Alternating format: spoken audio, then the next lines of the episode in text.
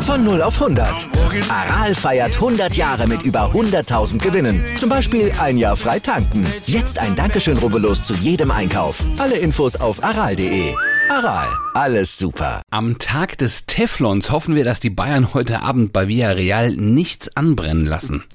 Ja, trotz des Ärgers um die Wechselpanne von Freiburg, da erklären wir euch auch, wie es da jetzt weitergeht. Und wir freuen uns, dass Tiger Woods beim Masters mitspielen wird und Werbung für unseren Podcast macht. Ja, hat er getan. Also zumindest in der deutschen Übersetzung. Hört ihr gleich. Und wir schauen auf das Spiel der vielen Fragezeichen zwischen Chelsea und Real Madrid voraus. Und wir sagen Guten Morgen, eine weitere Runde Stand jetzt unterstützt wie immer vom Sportinformationsdienst SED mit mir, Andreas Wurm. Und mit mir, mit Malte Asmus. Darüber spricht heute die Sportwelt.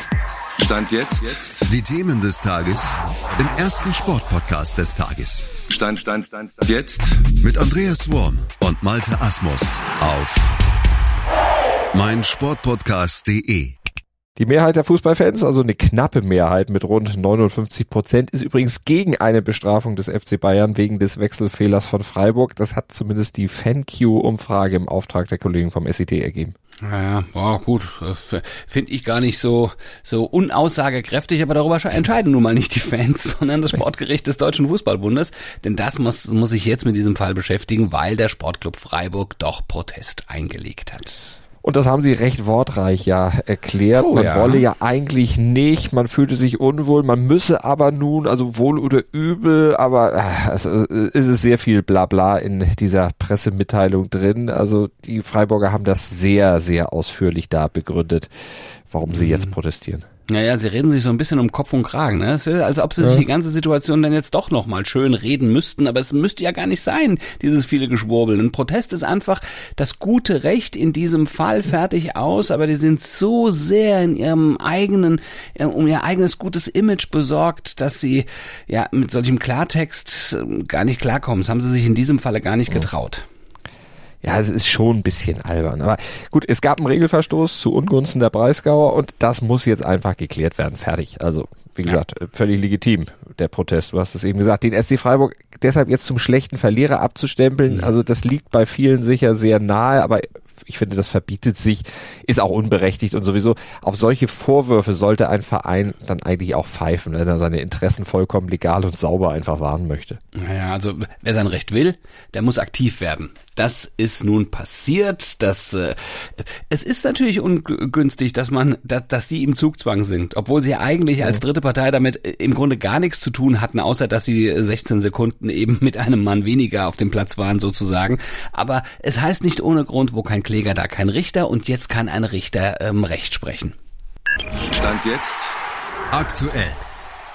Ja, die Freiburger haben jetzt also geklagt, nachdem für 16 Sekunden zwölf Bayern-Spieler auf dem Feld des letzten Bundesligaspiels gegen den Sportclub Freiburg gestanden haben und jetzt muss das DFB-Sportgericht entscheiden, wie dieser Regelverstoß zu ahnden ist. Malte, wie läuft denn das jetzt ab? Also das DFB-Sportgericht wird nun die Stellungnahme aller Verfahrensbeteiligter einholen. Dann muss beschlossen werden, ob es ein rein schriftliches Verfahren wird oder ob es doch zu einer mündlichen Verhandlung kommt. Und wie lange das Ganze dauert, das ist Stand jetzt erstmal völlig offen. Also bisher war es immer so, dass das Sportgericht bei wichtigen und umstrittenen Themen im Sinne der Transparenz eigentlich zu einer mündlichen Verhandlung geladen hat. Und von wem hängt das jetzt ab? Also wer entscheidet das maßgeblich? Also das Sportgericht, das wird von dem neuen Vorsitzenden Stefan Oberholz geführt. Der ist erst wenige Wochen im Amt, hat aber schon ordentlich was zu arbeiten gekriegt. Der musste ja zuletzt auch noch den Becherwurf von Bochum aburteilen. Ja, und jetzt eben in dieser heiklen Frage.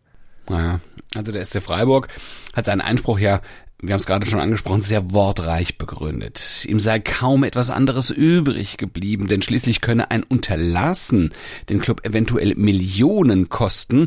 Ähm, er hat ja noch Chancen auf die Champions League, das äh, haben wir auch schon angesprochen. Und das wiederum könnte dazu führen, dass die Clubführung von anderer Seite juristisch angegangen wird. Was sagen denn die Bayern dazu? Also Julian Nagelsmann, der hat sich gestern geäußert, der kann diesen Einspruch überhaupt nicht nachvollziehen. Er hat gesagt, ich hätte es nicht gemacht, weil du einen Fehler eines Dritten ausnutzt. Wäre sein Club in einer ähnlich gelagerten Situation gewesen und ein möglicher Profiteur, da hätte er den Verantwortlichen, sagt er, klar davon abgeraten, Einspruch einzulegen. Ja, was zu beweisen wäre, ja. Aber ja. Ähm, also wie, wie wird das Urteil denn dann vermutlich aussehen? Für mich müsste erstmal geklärt werden, wenn ich mir da, darüber nachdenke, wer denn wirklich dann die Schuld hat. Denn selbst Schiedsrichter Bus Fröhlich räumte ja ein, dass das bei seinem Team nicht optimal gelaufen ist, dass danach geschult werden muss.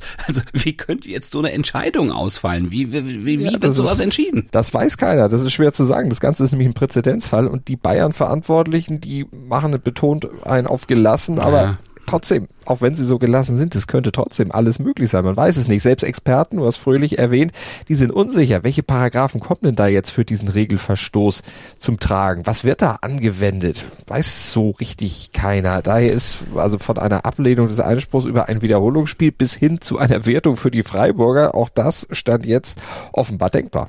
Boah, also das ist äh, schon, schon, schon sehr zerfahren für 16 Sekunden. Also was ist denn da noch möglich, wenn beziehungsweise nach dem Urteil dann irgendwie irgendein Recht gesprochen wurde? Also wie kann es danach dann noch weitergehen?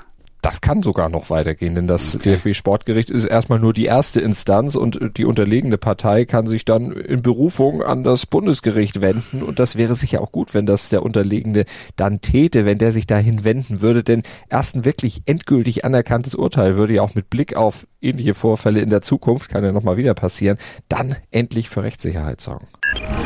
Top und Flop.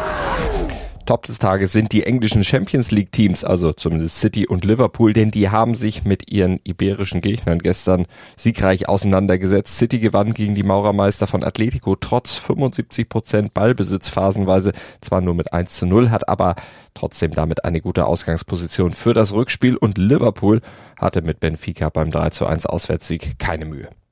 Flop des Tages sind dagegen die deutschen Handballteams in der European League. Nur einmal kam in den letzten 17 Auflagen der Sieger am Ende nicht aus Deutschland. Letztes Jahr standen sogar drei deutsche Teams im Halbfinale. In diesem Jahr, da hat es dagegen gerade mal der SC Magdeburg ins Viertelfinale geschafft. Stand jetzt aktuell. Jetzt spielt er also doch beim Masters. Tiger Mania in Augusta. Die Golfwelt ist elektrisiert. Ja, mir hat vor allem gefallen, wie Tiger Woods verkündet hat, dass er tatsächlich sein Comeback geben wird jetzt beim Masters. Stand jetzt werde ich spielen, hat er gesagt. Gut, er hat es auf Englisch gesagt, aber wir übersetzen uns das natürlich schön. Ja, na selbstverständlich. Und 25 Jahre nach seinem ersten Sieg in Augusta tiet er wieder auf, kehrt nach über einem Jahr Pause und nach einem wirklich sehr, sehr schweren Verkehrsunfall ausgerechnet bei diesem Mega-Event zurück. Und er kehrt nicht nur zurück, er glaubt sogar, dass er gewinnen kann. Malte, kann er das wirklich? Was glaubst du? Ja, wer bin ich denn, dass ich Tiger Woods widersprechen würde? Also okay, ja, der richtig. wird seinen Leistungsstand ne, schon richtig einschätzen können, da bin ich mir sicher. Wobei, ja, da ist natürlich auch ein bisschen Show dabei. Das glaube ich schon. Der macht da schon ein bisschen mehr vielleicht draus, als es ist. Aber ganz ehrlich, wenn er sein Bein richtig belasten kann, davon hängt eigentlich alles ab. Da kann auch viel passieren. Also neun Loch Proberunde hat er ja schon gespielt, wird er dann heute auch noch mal. Das sah eigentlich ganz gut aus, was er da bisher gezeigt hat. Die Beobachter waren jedenfalls begeistert. Er sah aus wie der Tiger, den wir ja vor dem Unfall gesehen haben. Das hat zum Beispiel Billy Horschel gesagt. Und der ist ja nur PGA-Tour-Spieler, der muss das ja eigentlich beurteilen können. Aber trotzdem, 19 Loch so am Donnerstag unter Turnierbedingungen, das ist dann doch nochmal wieder was anderes als so eine halbe Proberunde, zumal Tiger ja auch über den Platz laufen muss, ne? Und der Augusta National, der gehört nun mal zu den hügeligsten Plätzen, die wir so auf der Tour da drüben in den USA haben. Das muss er ja vier Tage im Idealfall durchhalten, wenn er tatsächlich gewinnen will. Ich glaube, du hast gerade 19 Loch gesagt. Zählst du praktisch das Clubhaus dann auch noch? Ist das eine Disziplin, die, die bei Tiger Woods jetzt zwingend dazugehört? Dann möchte ich zukünftig Nein, immer nur 19 spielen. aber wenn du, wenn du mal fast dein Bein verloren hast, dann äh, fühlen sich 18 Löcher wahrscheinlich wie 19 an. Absolut, absolut. Also das ist, es ist wie es ist, eine großartige Geschichte. Ne? Ein Jahr nach diesem wirklich schweren Unfall. Fast beide, äh, fast beide Beine hätten abgenommen werden müssen. Also ähm, er musste komplett neu wieder laufen lernen. Und exakt 25 Jahre nach seinem ersten Sieg dann dort. Was für eine Geschichte. Ja, der ist ein richtiges Stehaufmännchen. Das hat er immer wieder bewiesen. Private Fehltritte, Affären mit Frauen, ständige Rückenprobleme. Der ist schon so oft totgesagt worden, also sportlich, kam immer wieder zurück. Und Rory McIlroy, der sagt es richtig. Er ist für den Golfsport einfach eine Ikone. Und für den Golfsport insgesamt ist es für das Masters und überhaupt alle einfach phänomenal, wenn er mitspielt ihm gehören jetzt schon natürlich alle Schlagzeilen, nicht nur bei uns, die, die Golfmagazine sind voll, golfchannel.de.com und alle, also nur Tiger Woods. Er ist das große Thema und wird das auch bleiben. Ganz egal, wie er abschneidet. Er könnte selbst nach zwei Tagen rausfliegen. Die würden trotzdem auch an Tag drei und Tag vier noch über ihn berichten. ESPN-Moderator Scott Van Pelt, der hat's ganz schön gesagt, wenn Woods mitspielt, dann könnten alle anderen auch nackt spielen. Niemand würde merken, dass sie überhaupt da wären. Tiger ist der, der interessiert, selbst er Hosen anhat. Ja, ich freue mich drauf. Heute in der Sportgeschichte.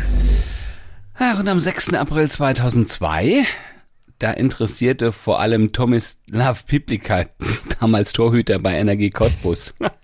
Ja, das war ein Ding damals. Der sorgte im heimischen Stadion der Freundschaft für eine Szene, die äh, zumindest in dem Jahr aus keinem Bundesliga-Highlight-Video wegzudenken war und ja, selbst in anderen Highlights äh, von All-Time-Bundesliga-Highlights ist er auch noch mit drin. Also das war schon eine richtig tolle Sache da im Spiel gegen Gladbach. Die Cottbus hatte damals 3 zu 2 geführt, hatte den Sieg vor Augen.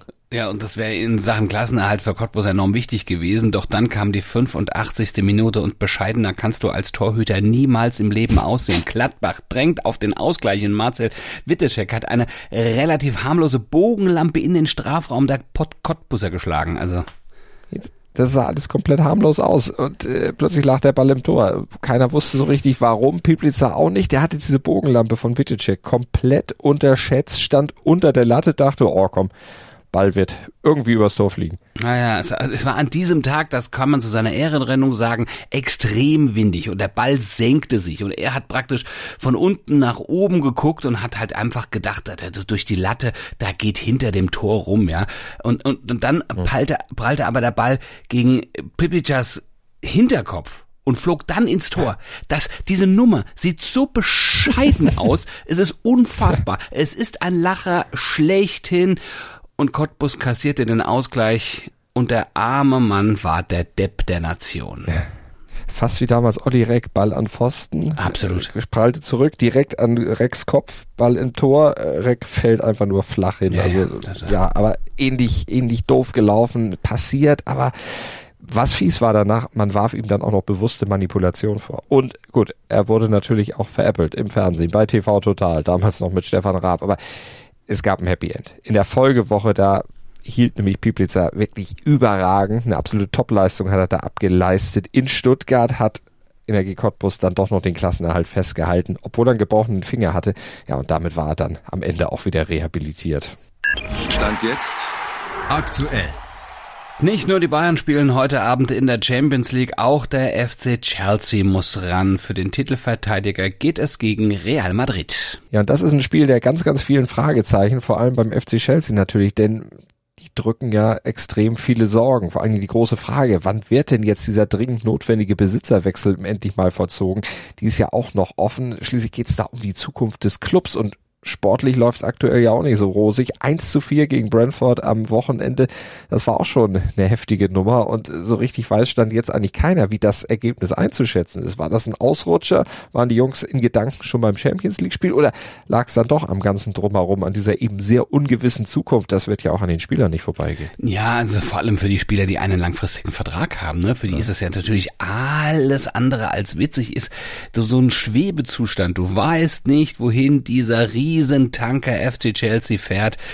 Äh, also es ist, es ist einfach eine wirklich zerfahrene Situation. Aber kann man denn absehen, Malte, wann dieser Besitzerfront, wenn da mal Klarheit gemacht wird, wenn, wenn da Klarheit herrscht? Angeblich bald. Das ist zumindest okay. die Hoffnung. Also die endgültigen Angebote von vier Kandidaten zur Clubübernahme, die sollen angeblich bis zum 11. April vorliegen und eine Woche später will dann der Club beim britischen Parlament dann mit den ausgewählten Bietern vorstellig werden. Mhm, also russische Oligarchen werden es garantiert nicht werden, aber wahrscheinlich werden es wieder saudische Prinzen oder sonst sowas in der Richtung sein.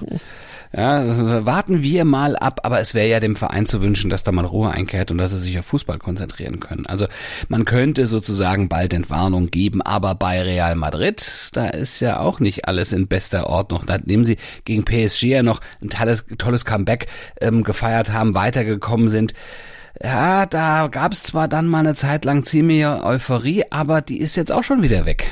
Ja, dafür hat diese 0 zu 4 Niederlage im Klassiko gegen den FC Barcelona geführt. Das war, ja, das war ein richtiger Schlag ins Kontor. Ne? Also in der Liga, da haben die Königlichen zwar einen komfortablen Vorsprung, aber sich so vorzuführen, vorzuführen zu lassen vom Erzrivalen, das nagt dann schon ordentlich am Selbstbewusstsein und wirft natürlich auch Fragen für die Zukunft auf. Zum Beispiel die Frage, ob Carlo Ancelotti eigentlich noch der richtige Trainer ist. Ja, der ist jetzt ja gar nicht mit äh, nach London gereist, hat noch Corona wird das mhm. Spiel wohl verpassen. Bei Real soll man sich ja auch schon um einen möglichen Nachfolger Gedanken machen. Zumindest beschäftigt man sich da mal mit. Ja, es könnte ja auch sein, dass einige prominente Alternativen bald auf dem Markt sein werden. Vielleicht äh, gehört ja auch Thomas Tuchel dazu, oh. je nachdem, was da bei Chelsea passiert. Den soll übrigens Realpräsident Florentino Perez schon angerufen haben. Mal nachgefragt oh. haben, ob er im Sommer vielleicht zur Verfügung stehen könnte. Gut, also da muss man natürlich sagen, Champions League-Sieger und so, ne? ähm, Welttrainer des vergangenen Jahres, macht also Sinn, mal vorzuführen, äh, ähm, zumal Tuchel gegen Real Madrid makellose Bilanz vorzuweisen hat. Sechsmal hat Tuchel als Trainer gegen Real gespielt, noch nie verloren. Stand jetzt.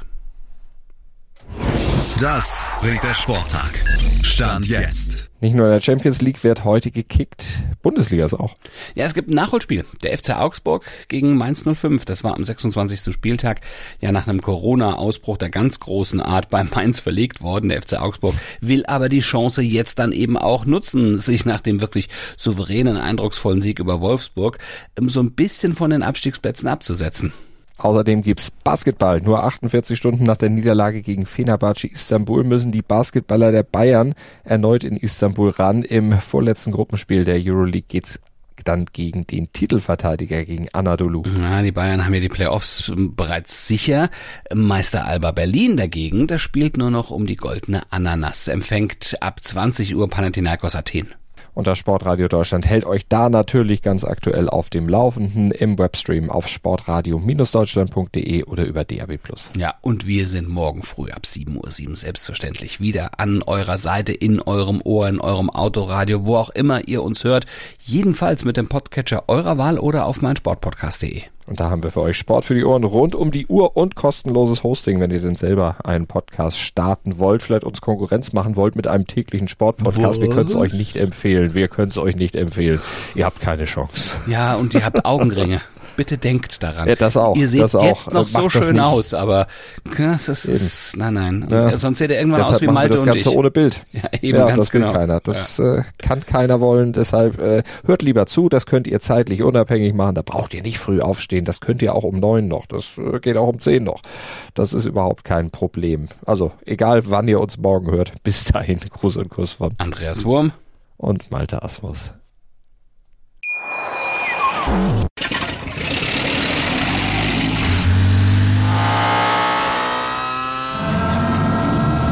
Von 0 auf 100. Aral feiert 100 Jahre mit über 100.000 Gewinnen. Zum Beispiel ein Jahr frei tanken. Jetzt ein Dankeschön, rubbellos zu jedem Einkauf. Alle Infos auf aral.de. Aral, alles super. Dir hat dieser Podcast gefallen? Dann klicke jetzt auf Abonnieren und empfehle ihn weiter. Bleib immer auf dem Laufenden und folge uns bei Twitter, Instagram und Facebook.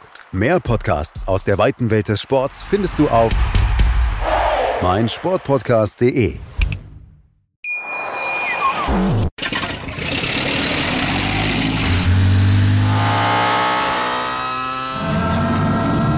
Von 0 auf 100. Aral feiert 100 Jahre mit über 100.000 Gewinnen. Zum Beispiel ein Jahr frei tanken. Jetzt ein Dankeschön, rubbellos zu jedem Einkauf. Alle Infos auf aral.de. Aral, alles super.